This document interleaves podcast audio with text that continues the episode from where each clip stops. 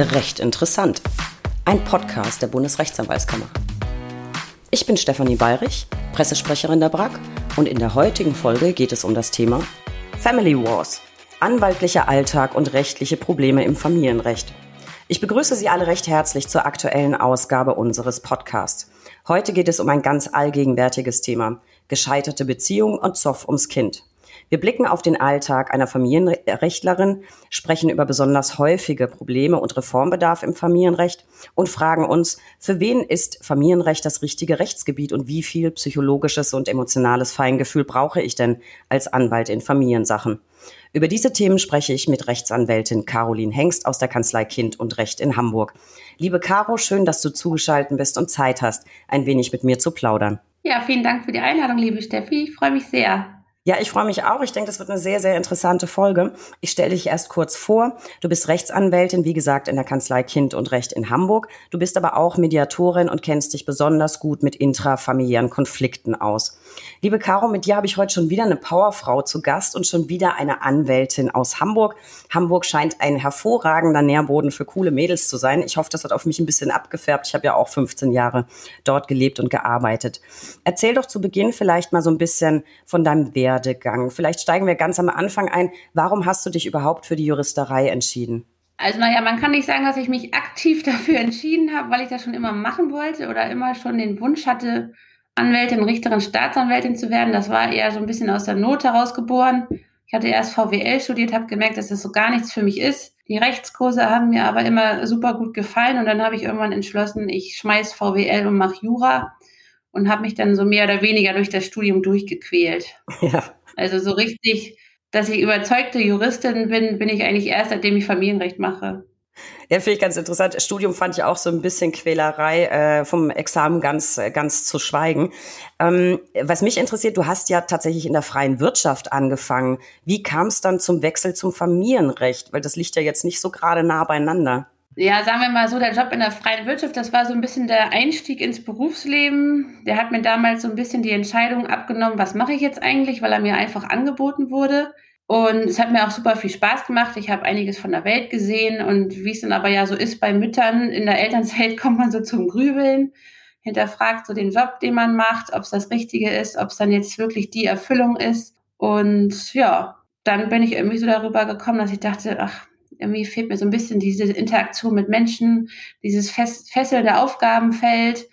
Äh, wie wäre es denn eigentlich nicht? Erstmal mit der Mediation, da bin ich irgendwie drauf geschossen und dachte, das ist mega spannend, das mache ich mal. Habe die Ausbildung gemacht und darüber bin ich dann eigentlich zum Familienrecht gekommen, weil ich mir dachte, das ist ja eigentlich das Rechtsgebiet, wo man tagtäglich mit Menschen interagiert. Also das war dann für mich irgendwie dann so der Volltreffer am Ende, kann ich jetzt sagen. Ja, das, das ist doch schön, dass du richtig gelandet bist. Für alle, die sich ein bisschen mit Mediation befassen wollen, gerne nochmal in unsere Folge 12 reinhören, die sich nämlich mit Mediation beschäftigt. Caro, jetzt arbeitest du in der Kanzlei Kind und Recht. Das heißt, ich habe so eine grobe Ahnung, worum es wahrscheinlich bei dir beruflich hauptsächlich geht. Aber was sind denn so die häufigsten Fälle, die du tagtäglich bearbeitest? Also am meisten geht es wirklich um Sorgerechtsfragen, Umgangsrecht, dass einfach Elternteile mehr ihre Kinder mehr oder überhaupt erstmal sehen wollen. Kinderschutzverfahren, wenn, wenn jetzt Kinder aus irgendwelchen Gründen aus den Familien rausgenommen wurden. Oder auch einfach Unterhaltsfragen, also Kindesunterhalt und all, all das, was damit zusammenhängt. Ja, wir hatten es gerade. Das ist echt das meiste, was ich mache. Ja, wir hatten es gerade davon, du bist ja auch Mediatorin. Hilft dir das gerade bei den Fällen aus dem Familienrecht besonders weiter? Also ich würde sagen, ja, weil es also es hilft mir zum Beispiel sehr aufgebrachte emotionale Mandanten erstmal runterzukochen, so eine gewisse Ruhe auszustrahlen. Äh, ich habe natürlich auch so gewisse Kommunikationstechniken gelernt in der Mediationsausbildung. Das hilft mir auch auf jeden Fall, vor allem auch beim Auftritt vor Gericht. Und ähm, klar ist, ist mein Job jetzt nicht die Konfliktlösung zwischen zwei Parteien, das was ja die Mediation ausmacht, aber es hilft mir auf jeden Fall. Was, was die häufigsten ähm, Mandatsarten sind, hast du uns ja gerade schon erzählt. Aber was sind denn so die häufigsten Probleme, mit denen Mandanten dann konkret zu dir kommen? Sind es immer Kommunikationsprobleme durch Streitigkeiten oder was würdest du sagen, ist das zentrale Problem eines Mandanten im familienrechtlichen Mandat? Also ein großes Problem ist, was glaube ich viele nicht sehen, ist, dass sie sich auf so einem Kriegs, sie, also sie befinden sich in so einem Vernichtungskrieg gegen den Ex-Partner. Also wir sind keine Strafverteidiger, wir sind nicht dafür da, um da irgendwie drauf zu kloppen und den, die Gegenseite irgendwie fertig zu machen. das muss man denen erstmal verklickern, dass sie diesen Elternstreit, den dürfen sie niemals auf, äh, den, oder den Paarstreit, den sie haben, den dürfen sie niemals auf die Elternebene bringen. Und das ist, also was heißt Problem? Nennen wir, nennen wir es Herausforderung. Also dass man die Eltern da erstmal runterkriegt und sagt, hier geht's um die Kids und wenn ihr vor Gericht euren Paarstreit auskämpft, dann kommt ihr nicht weit. Das heißt, hast du häufig, hast du häufig die Konstellation, dass wirklich jemand zu dir kommt und sagt, so, machen Sie den fertig bis aufs Blut? Kommt das vor? Also ich hatte vor ein paar Wochen hatte ich einen in der Erstberatung und der sagte so, also erstmal wollte er mit unseren männlichen Kollegen sprechen, weil er sagte, ja, warum spreche ich denn jetzt mit Ihnen? Ich sage, ja, warum denn nicht? Naja, ich brauche ja einen, der draufhaut. Sag, ja gut, dann sind Sie aber hier grundsätzlich falsch. Natürlich hauen wir drauf, wenn es darum irgendwie geht, dem Gericht mal klar zu machen, wie eigentlich ein Verfahren richtig zu laufen hat, aber wir sind nicht da, um auf die Gegenseite drauf zu hauen. Und da wollte erstmal ein Mann sprechen, wo ich dachte, ja, alles klar. Kann man als Frau auch, steht dem jetzt nicht entgegen, aber ja, das war dann so ein Typ, der wollte einfach nur, dass seine Frau quasi mundtot gemacht wird und das ist nicht Sinn und Zweck der Sache. Nee, auf gar keinen Fall. Aber da sind wir schon mitten drin im Thema. Gerade Auseinandersetzungen um Kinder sind ja in der Regel sehr, sehr emotional aufgeladen. Wie gehst du damit um? Hast du oft so diesen emotionalen Rucksack des Mandanten, den du dann mit nach Hause nimmst oder gelingt es dir abzuschalten? Und falls du abschalten kannst, wie machst du das? Also mich wundert es selber, ich bin sehr, selber ein sehr emotionaler Mensch, aber ich, bis jetzt habe ich noch wirklich gar nichts mit nach Hause genommen. Also klar liege ich mal abends im Bett und, und frage mich, habe ich das jetzt richtig heute gemacht vor Gericht oder überlege mir eine Taktik, aber jetzt diese, diese wirklich familiären Probleme, die mir da täglich begegnen, die nehme ich nicht mit nach Hause. Also ich gehe aus dem Büro raus und dann ist das Ding auch zu. Also man liegt vielleicht auch daran, dass ich dann einfach nach Hause komme und da meine Tochter auf mich wartet, die meine volle Aufmerksamkeit braucht. Das heißt, ich habe eigentlich gar keine Zeit darüber nachzudenken. Aber bis jetzt ist noch nichts passiert, wo ich lange dran zu knabbern oder überhaupt dran zu knabbern hatte. Aber das ist, ja, das ist ja gut, um dann wieder Kraft zu schöpfen für den nächsten Tag. Caro, wir haben ja auch ganz viele Referendare unter unseren Zuhörern. Jetzt mal für alle Nachwuchsjuristen, die noch auf der Suche sind nach einem Rechtsgebiet, das zu ihnen passt. Was muss ich mitbringen, um ein guter Anwalt im Familienrecht zu sein? Da braucht es doch wahrscheinlich besonders viel emotionales und psychologisches Geschick, oder? Also ich kann ja nur fürs Kindschaftsrecht sprechen und da ist, glaube ich, erstmal das Wichtigste, und das hat mein Chef damals auch mit mir so gemacht in den ersten Bewerbungsgesprächen. Man sollte nicht die Illusion haben, dass man mit unserem Job den Kindern wirklich, also nur den Kindern hilft. Wir vertreten in erster Linie die Eltern und deren Interessen und das heißt nicht, dass die Elterninteressen wirklich den Kinderinteressen auch entsprechen. Also man darf nicht, man darf nicht glauben, dass man jetzt nur den Kindern hilft. Und ja, wie du schon sagtest, emotional, psychologisch, erstmal muss man die Leute empathisch auffangen und muss ihnen irgendwie deutlich machen, dass man sie versteht. Andererseits muss man aber auch den Mut haben, den, den Mandanten den Spiegel vorzuhalten. Also man muss ihnen klipp und klar sagen, dass das, was sie vorhaben oder das, was sie gerade tun, eventuell ihrem Kind schadet und dass sie sich erstmal hinterfragen müssen, ob das gerade der richtige Weg ist. Und ja, wir können sie einfach nicht in ihren Fehleinschätzungen unterstützen und ähm, das ist manchmal hart, aber interessanterweise sind die Mandanten uns, also zumindest, ich würde sagen, 99 Prozent der Fälle sind uns dankbar dafür, dass wir ihnen den Spiegel vorhalten und einfach ehrlich sind könnte mir vorstellen, dass es aber auch an deiner, deiner offenen, empathischen Art liegt, dass das dann ganz gut aufgenommen wird. Ich möchte noch mal was wieder aufgreifen, Caro, was du vorhin erzählt hast von dem einen Mandanten, der dann äh, nach einem männlichen Anwalt gefragt hat. Ich finde, es gibt ja, oder man hört und liest ja eigentlich immer das Klischee, dass Familienrecht so ein typisches Frauenrechtsgebiet ist. Und ich finde es ganz interessant, die Bundesrechtsanwaltskammer veröffentlicht ja immer Statistiken. Äh, jetzt gerade auch Januar 2021 ist die aktuelle wieder rausgekommen. Jeder, der sich interessiert, kann das angucken unter www.brack.de im Bereich Journalisten, da ist das veröffentlicht. Jedenfalls ist Familienrecht ähm, die Fachanwaltschaft mit dem größten Frauenanteil. Was würdest du sagen, ist das ein Klischee oder ist das noch so? Ich kann mich jetzt bei den Männern mal unbeliebt machen und sagen, dass es deshalb ein Frauengebiet ist, weil wir einfach härter im Nehmen sind.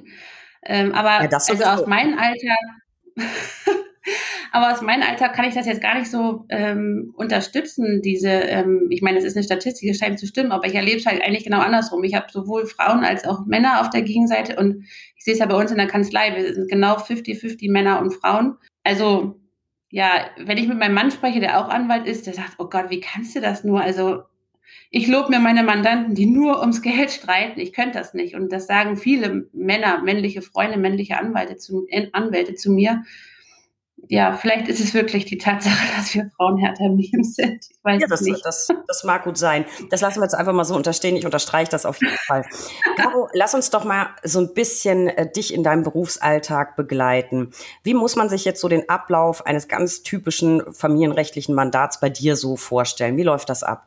Ja, die rufen bei uns an, Leider ist es ganz oft der Fall, dass sie erst anrufen, wenn das Kind im wahrsten Sinne des Wortes in den Brunnen gefallen ist. Das heißt, die sind schon aus der Familie rausgeholt. Es gibt schon ein abgeschlossenes Verfahren.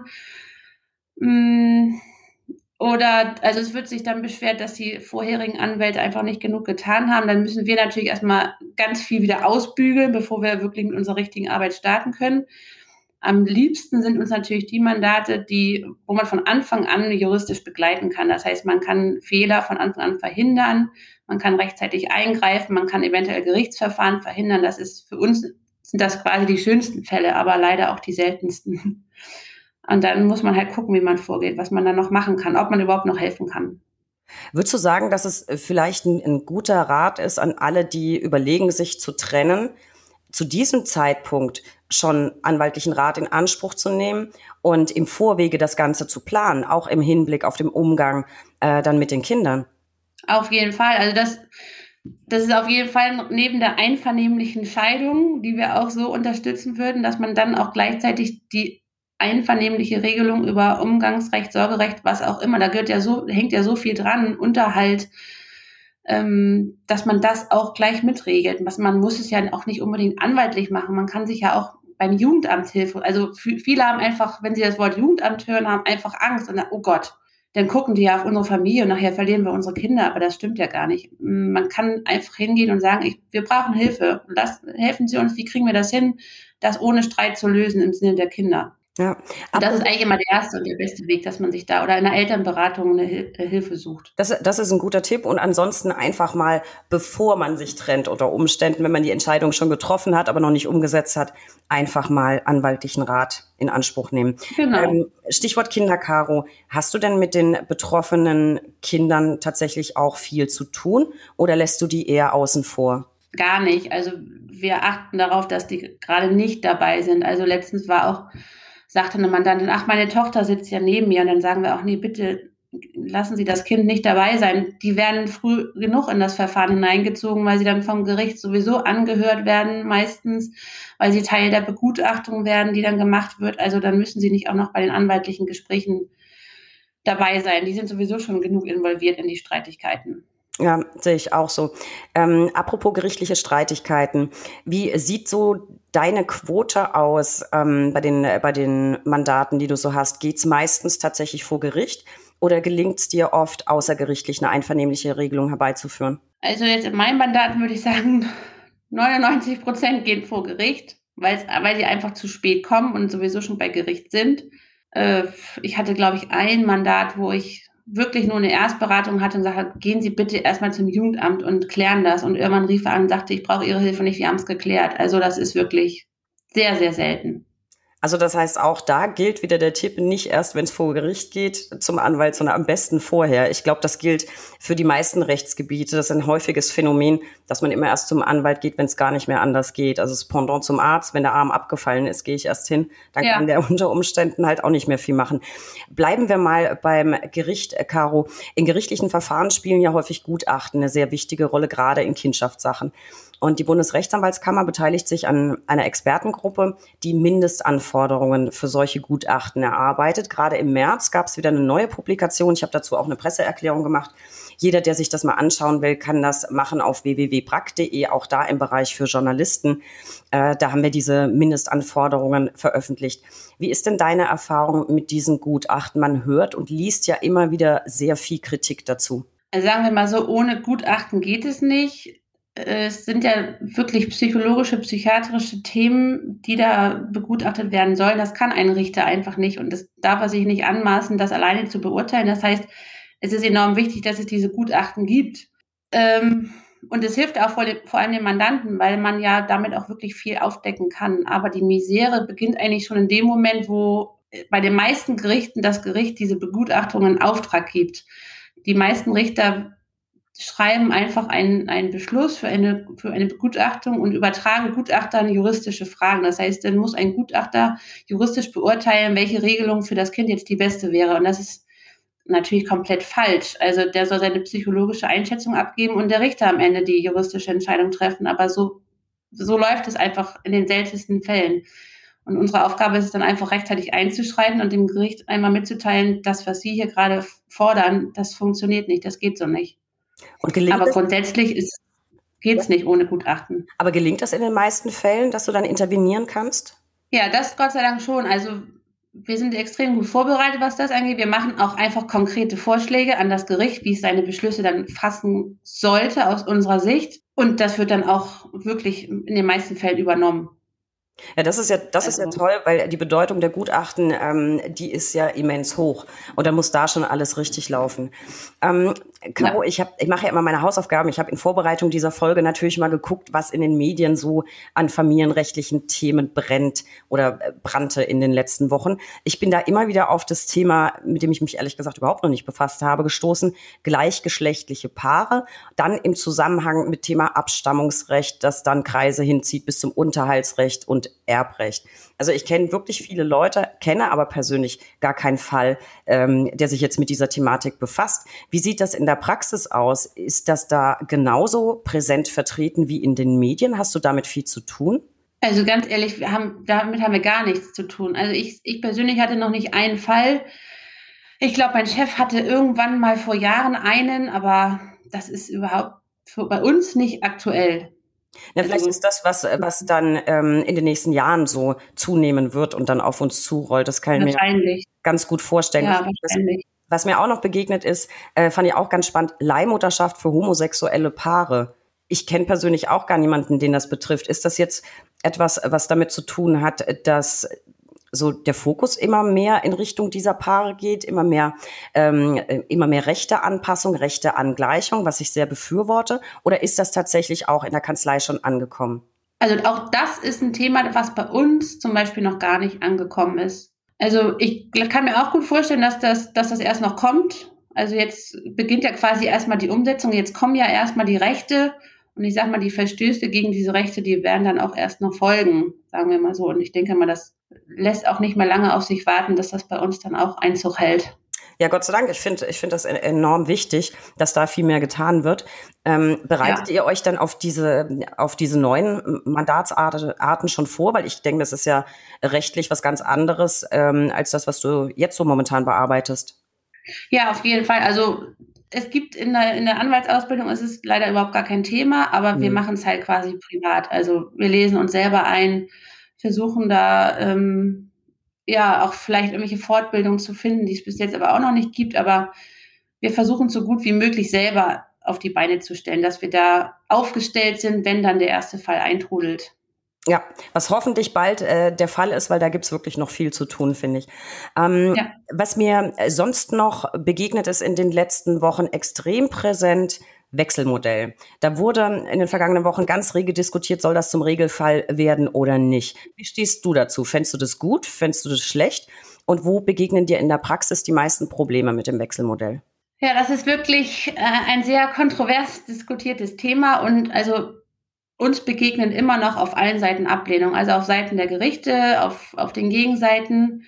Also ich sehe es so, das ist natürlich bei jedem anders, aber für mich ist es, man sollte es einfach mal als Chance sehen. Also so, das ist meine Einstellung dazu, weil es ja auch, also ein Vater zum Beispiel, der vorher seine Kinder täglich gesehen und vielleicht auch zu einem Großteil mitbetreut hat, wird von einem, von einem Wochenpapa quasi zu einem Wochenendpapa, weil ja der Standardfall immer noch ist, der Papa sieht die Kinder dann nach einer Trennung alle zwei Wochen am Wochenende. Und ich kann verstehen, wenn Väter sagen, nee, ich habe meine Kinder vorher regelmäßig gesehen, ich will das auch hinterher noch gerne. Ob das am Ende in dem, in dem speziellen Fall wirklich umsetzbar ist, ist eine ganz andere Frage. Aber ich finde, man sollte offen sein für dieses Modell und sich überlegen, ob es passt. Vor allem, weil es auch viele Kinder gibt, und das hatte ich halt auch in einigen Fällen, wo die Kinder einfach gesagt haben, wir wollen das, wir wollen das unbedingt. Da haben die Eltern gesagt, nee, um Gottes Willen, aber die Kinder wollten es. Und dann muss auch jeder Richter, der, der dann das auch vielleicht nicht befürwortet, der muss dann auch ein bisschen auf die Kinder hören, natürlich, vor allem, wenn die in einem entsprechenden Alter schon sind. Und für mich ist es als, für mich als Frau wäre es auch eine Riesenchance, weil ich ja dadurch, mir wird ja ein Großteil an der, an der Care-Arbeit quasi abgenommen. Ich muss nicht alleine die Arzttermine wahrnehmen. Ich muss nicht alleine zu den Elternabenden gehen. Das wird sich ja, das wird ja 50-50 aufgeteilt. Also für mich ist es ja auch eine Chance, mein Leben, mein Privatleben wieder zu führen oder mich job, äh, karrieretechnisch irgendwie weiterzuentwickeln. Ja, ich also insofern, das so von Anfang an zu verurteilen, finde ich falsch. Also ich, ich kenne tatsächlich einige Paare, bei denen das funktioniert. Und ein Paar, ähm, mit dem ich befreundet bin, die machen das wirklich ganz spannend. Da bleiben die Kinder auch äh, tatsächlich in der Wohnung. Und äh, Mami ah. und Papi wechseln hin und her zwischen zwei Wohnungen. Der Nestmodell heißt das.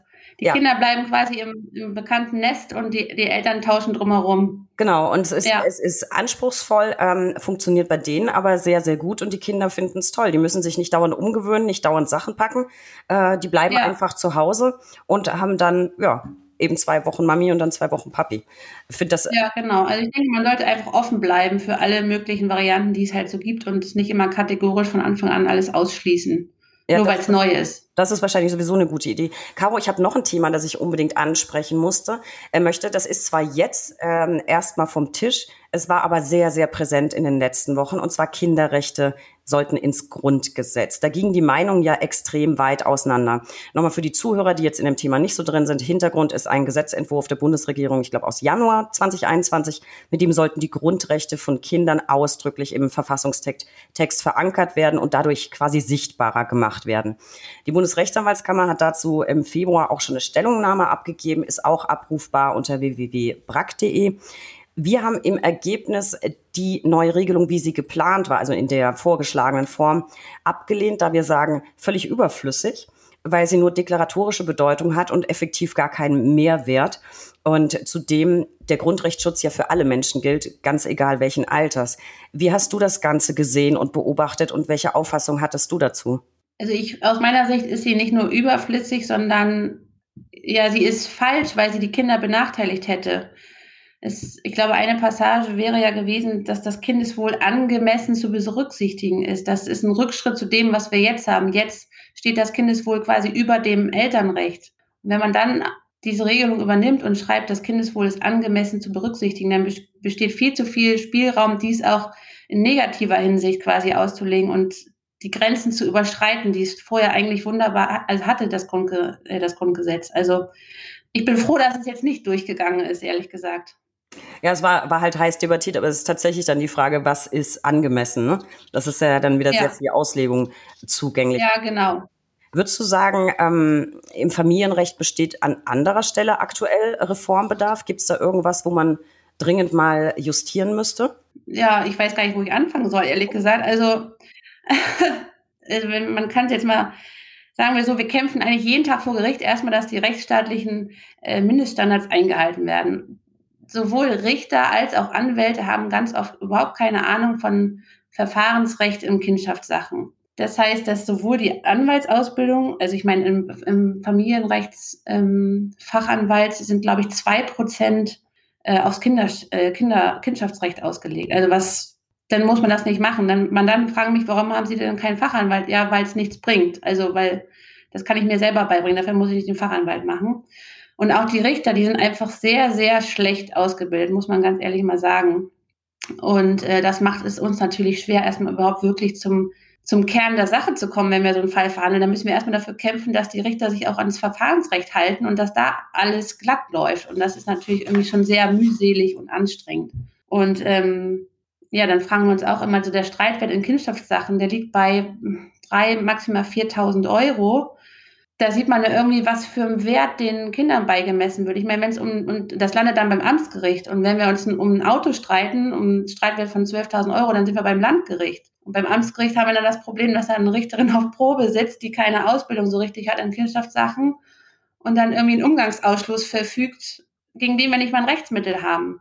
Weil in Umgangssachen, in einstweiligen Sachen hast du einfach kein Rechtsmittel. Dann musst du damit leben, was entschieden wurde. Und das sind alles so Themen, ja, das ist auf jeden Fall verbesserungswürdig, sagen wir mal so. Oder auch gegen Endentscheidungen am Oberlandesgericht wir, haben wir keine Rechtsmittel. Also eine Nichtzulassungsbeschwerde gibt es nicht. Also Warum nicht? Es gibt überall anders auch. einige, einige offene Punkte. Ich finde das ganz, ganz spannend, weil ich tatsächlich von Familienrecht wenig bis gar keine Ahnung habe. Und ich kann mich auch gar nicht erinnern. Ich glaube, das kam im Referendariat bei mir auch tatsächlich gar nicht vor. Und die Kanzlei, in der ich war, war halt eine arbeitsrechtlich ausgerichtete. Das war halt auch mein Wahlfach. Ähm, ich glaube, ja. das hat bei mir auch de facto nicht wirklich stattgefunden. Also vielleicht ist das so ein Punkt, wo man schon mal ansetzen muss, ähm, generell das Familienrecht mehr in die Ausbildung zu integrieren. Und das mit, mit dem ja, Streitwert zum Beispiel wusste ich auch nicht. Das, das finde ich, das finde ich ganz schön ähm, erschreckend. Also äh, ja, ja, genau. spannende Einblicke. Das zeigt irgendwie so die Stellung der Kinder und Kinder Kindschaftsverfahren in unserem Rechtssystem. Also das ist ganz unten angeordnet, obwohl es eigentlich ganz oben angeordnet sein müsste. Das, das ist richtig. Das finde ich irgendwie so ein, so ein bisschen verrückt. Ähm. Gutes Stichwort. Das ist jetzt eine krasse Überleitung, aber es passt jetzt apropos verrückt. Ähm, lass uns doch mal so ein bisschen teilhaben an dem Irrsinn in deinem Alltag. Ich kann mir vorstellen, dass da ganz schräge Sachen passieren. Ich habe im Juni einen Artikel gelesen äh, aus den USA. Da hat ein Vater, der unterhaltsverpflichtet war, aber nur noch eine Zahlung schuldete, einen totalen Prass gehabt und hat mit dem Truck die letzte Unterhaltszahlung in Form von 80.000 Cent Stücken einfach aufs Grundstück von Mutter und Tochter gekippt. Das Ganze hatte dann aber trotzdem großartiges Ende, weil die Tochter hat ziemlich lässig reagiert und hat alle Münzen einer wohltätigen Organisation gespendet. Das ging dann in Social Media so viral, dass das international eine Spendenflut ausgelöst hat für diese Organisation. Also irgendwie ganz gut ausgegangen. Äh, hast du was ähnlich Schräges oder was ist das Verrückteste, was dir so im, im Job mal passiert ist? Also das, das ist ja noch ein Fall, den ich lustig finde. Leider haben wir bei uns jetzt nicht so Fälle, wo man sagt, da, das ist einfach witzig, kann man drüber lachen. Man muss da mit einem schwarzen Humor rangehen, weil man sonst, glaube ich, auch nicht so richtig verpacken kann. Also wir haben schon Fälle gehabt, ich jetzt nicht, aber einfach in der Kanzlei und mein, vor allem mein Chef, wo man sich einfach nur am Kopf fasst und denkt, ach, was ist das hier? Also in einer Familie gab es da gab es irgendwie Familiengesetzbuch. Da also gab es ein internes Gesetzbuch mit Regeln, an die sich gehalten werden musste. Und wer nicht dran, sich nicht dran gehalten hat, der wurde halt mit der Route ähm, verprügelt. So. Also das sind so, da gab es dann diese internen Strafen, das Strafsystem und ja, da denkt man, das kann, also das kann doch nicht wahr sein. Wenn man das jetzt so hört, dann denkt man sich so, also das ist doch jetzt eine erfundene Geschichte zum Beispiel. Ne? Ja, aber nee, ja. die, nee, aber die Akte, die liegt bei uns. Also das ist ja sowas ist. Das ist natürlich auch selten, aber das sind halt so Geschichten, die gehen dann in der Kanzlei auch noch über die nächsten Generationen weiter halt quasi. Also ich krieg sie auch nur erzählt, aber sowas vergisst man halt nicht. Das, das, ist, das ist wirklich schräg und ich finde, das kommt doch an die 80.000 Cent Geschichte auf jeden Fall ran. Wobei ich jetzt gerade überlege, ich weiß, was ich heute Nachmittag mache. Vielleicht ist das eine ganz gute Idee. Äh, ich schreibe für meinen Mann aus Haushalts- und Familiengesetzbuch. Das finde ich eigentlich ganz gut. Ist mein, mein nächstes Projekt. Äh, ich schicke dir deine Kopie, vielleicht kannst du auch. Ja, sehr gerne. Ich korrigiere das dann. Das ist ja. Äh, das ist wirklich, äh, wirklich schräg. Ähm, ja, aber wirklich. Ja, absolut. Äh, Caro, diese, diese Geschichte aus den USA, die hatte ich, glaube ich, irgendwo in Social Media gesehen. Das ist mein nächstes äh, Stichwort. Ein Thema, das in den Medien immer wieder aufplöppt. Kinderfotos und Social Media. Äh, wie stehst du dazu und welche Probleme können sich denn da ergeben? Ja, da bist du bei mir an genau richtigen Adresse. Da kriege ich nämlich schon wieder echt eine Hasskappe, ehrlich gesagt.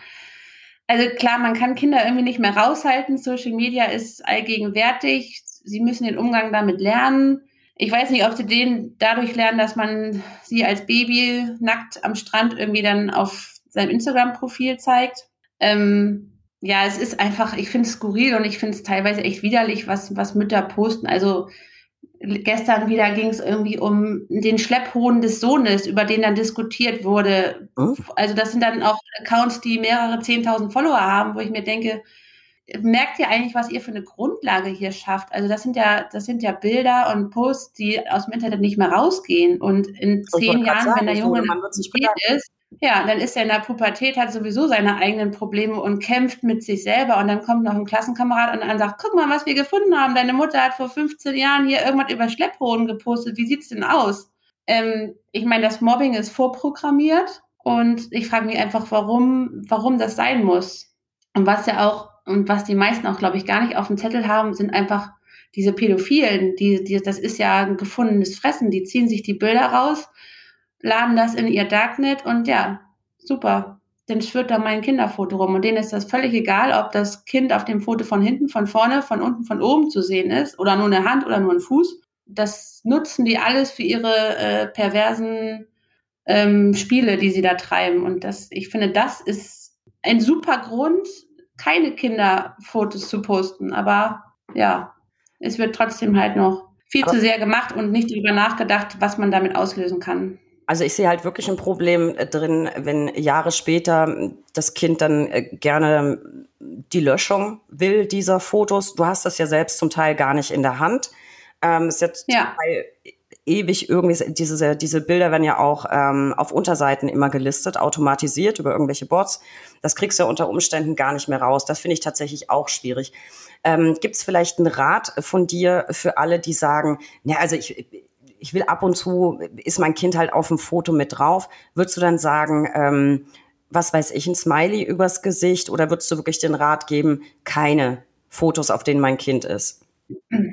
Also ich würde mir überlegen, muss das jetzt sein, aber wenn es halt drauf ist, dann ist es ja okay. Man, also ein Smiley in der App, zum Beispiel Instagram zum Beispiel direkt drauf zu machen, das bringt halt nichts. Den kann jeder äh, ein bisschen technikaffine sofort löschen. Das heißt, erst das Foto bearbeiten mit einem Smiley oder, oder einfach drüber malen oder so und dann hochladen, weil dann kann, können die das auch nicht mehr löschen. Ah, guter Hinweis. Und ähm, ja, sonst einfach gucken, dass das Kind jetzt nicht in einer, in einer peinlichen Situation irgendwie fotografiert wird. Also nicht nackt und nicht irgendwie gerade, wenn es auf einer Banane ausgerutscht ist oder im Matsch liegt oder so und das Gesicht voller Matsch ist oder so. Sowas würde ich halt lassen, sondern ein ganz normales Kinderfoto, was auf der Schaukel sitzt oder so, das ist jetzt vielleicht nicht so das Thema, wenn man es dann irgendwie unkenntlich macht. Ja, guter, guter Hinweis, weil das ist mir tatsächlich auch neu.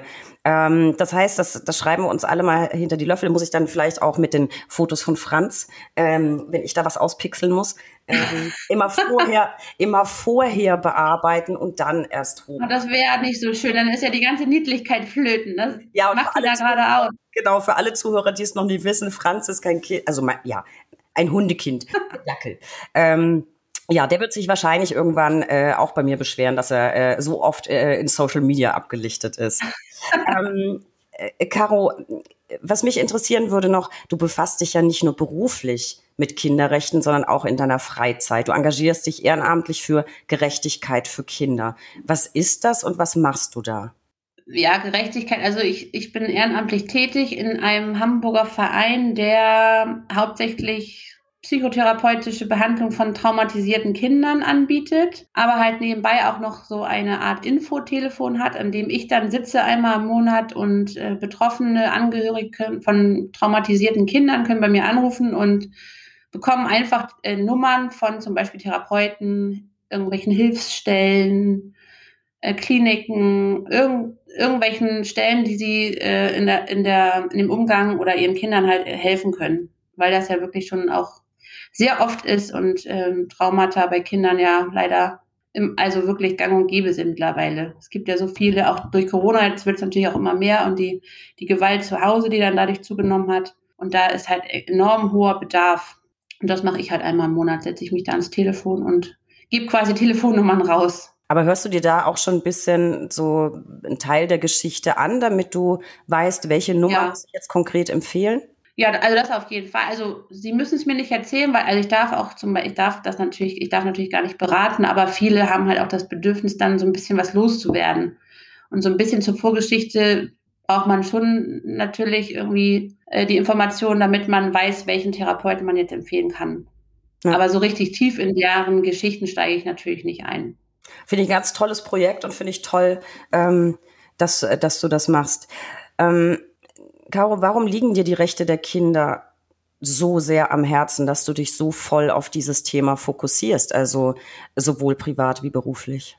Das kann man eigentlich ganz kurz zusammenfassen, weil sie einfach das schwächste Glied in der Gesellschaft sind und selber nicht für ihre Rechte einstehen können und ja den gewissen Schutz vor manchen Erwachsenen halt benötigen.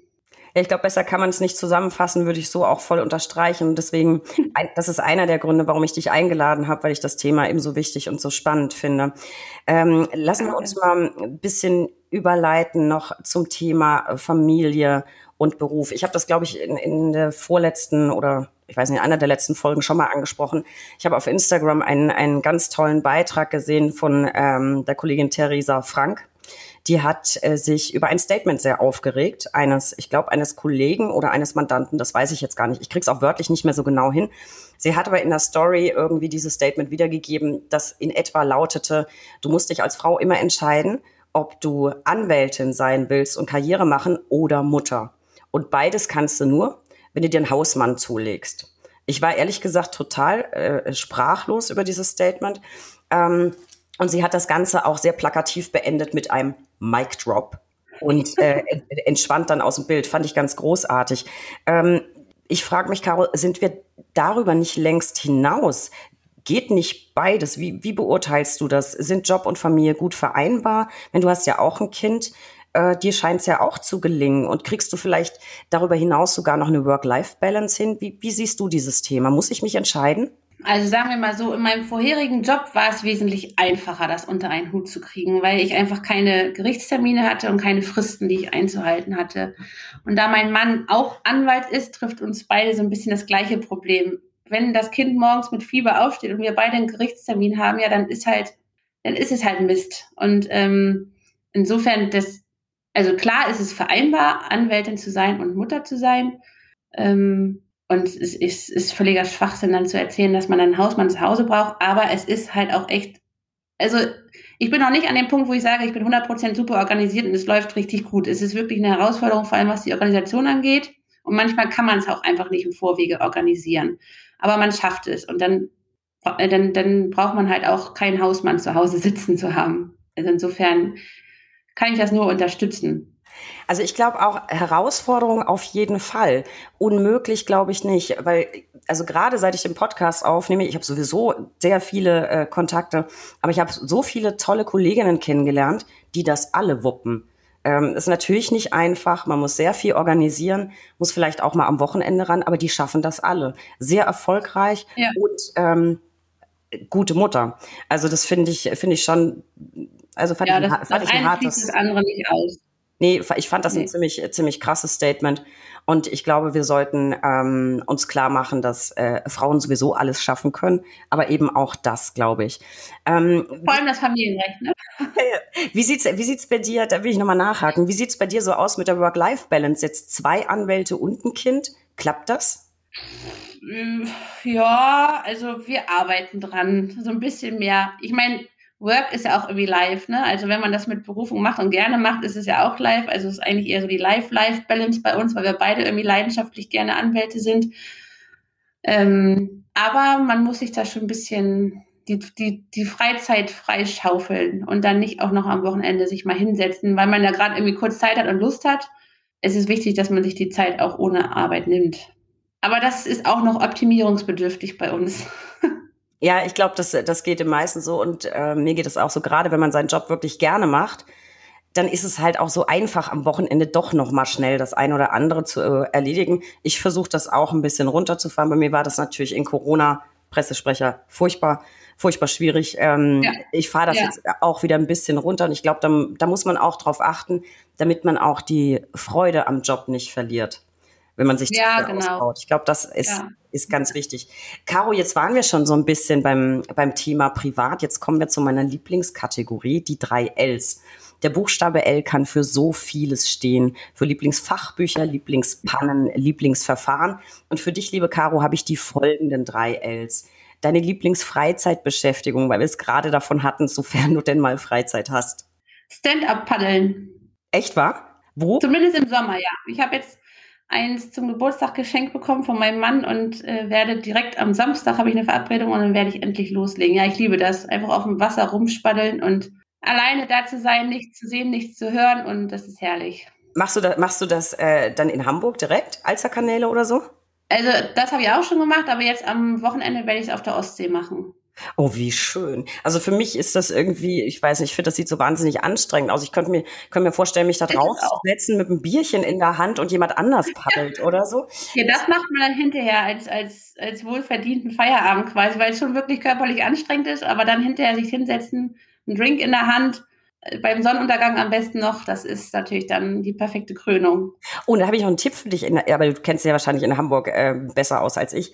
Äh, du kannst ja direkt mit dem ähm, mit dem Bötchen oder mit mit äh, deinem äh, Board kannst du ja anlegen, wenn du die kleinen so Barmbek, Winterhude, da kannst du ja, einmal bei, bei, Rat, bei Ratsherren direkt anpaddeln. Ah ja. Das und was gibt's da noch? Ich weiß aber nicht genau, das ist auch doch Winterhude, Canale Grande. Die haben tatsächlich auf Wasserhöhe ein, auf ein Fenster, ne, wo sie rausverkaufen ins Bötchen. Genau. Das ist ja herrlich.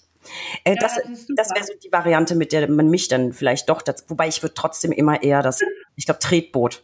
Tretboot da vorbeifahren und schnell einen Ratsherrn abholen. Genau. ähm, du bist so ein fröhlicher Mensch, Caro. Dein Lieblingsmotto? Mal äh, mal gewinnt man, mal lernt man. Großartig. Das, äh, ja, da braucht man eigentlich gar nichts zu sagen. Finde ich eine sehr, sehr positive Nö. Einstellung, passt aber auch zu dir, weil du so ein positiver Mensch bist. Und weil wir es gerade hatten, was kann man beim Paddeln machen und was nicht? Dein Lieblingsdrink? Auf der Alster natürlich ein Alster, aber ansonsten Gin Tonic. Gin Tonic, ja, äh, ist auch mein Lieblingsgetränk, geht immer. Und gerade in Hamburg gibt es so viele Plätze, wo man den ganz herrlich zu sich nehmen kann. Äh, ich war gerade vor, genau. vor zwei Wochen, nee, letzte, vor, vor einer Woche und vor zwei Wochen wieder da. Ich sitze immer gern an der Alster. Da kannst du wirklich auf den Lounge liegen, direkt oder am, ja, am, auf dem Ponton. Herrlich. Ja. Das, das finde ich auch. Ja, unbedingt. Wenn jetzt noch das Wetter wieder mitspielt, momentan ist ja äh, zumindest äh, jetzt, wo das wir gerade aufzeichnen. Das ist ja sowieso immer das Problem. Ja. liebe, liebe Caro, ich danke dir sehr für dieses wirklich interessante und angenehme Gespräch und die Einblicke, die für mich völlig neu waren in das Familienrecht. Viele Probleme, die mir gar nicht klar waren und ich hoffe, es geht unseren Zuhörern genauso. Äh, Kindschaftsrecht ist auf jeden Fall ein ganz, ganz wichtiges Thema. Ich danke dir sehr, dass du dir Zeit genommen hast. Noch ein Wort an unsere Zuhörer. Ich habe in diese Folge noch ein paar Show Notes gepackt zum Instagram-Account von uns und auch zu dem von Caro suchen Sie gerne unsere Sonderseite www.brack.de auf. Dort ist alles verlinkt, was ich heute so angesprochen habe. Abonnieren Sie bitte diesen Podcast. Wir freuen uns über jeden Zuhörer. Liebe Caro, vielen Dank. Ich wünsche dir, dass du deine Work-Life-Balance noch ein bisschen mehr optimiert kriegst. Und ich würde dich gerne irgendwann nochmal einladen und dann gucken wir, ob sich im Familienrecht was verbessert hat oder nicht. Sehr, sehr gerne. Vielen lieben Dank. Vielleicht ja auch mal auf einen Gin Tonic auf der Alster. Unbedingt. Wenn ich das nächste Mal da bin, Caro, dann melde ich mich voll. Alles. Danke.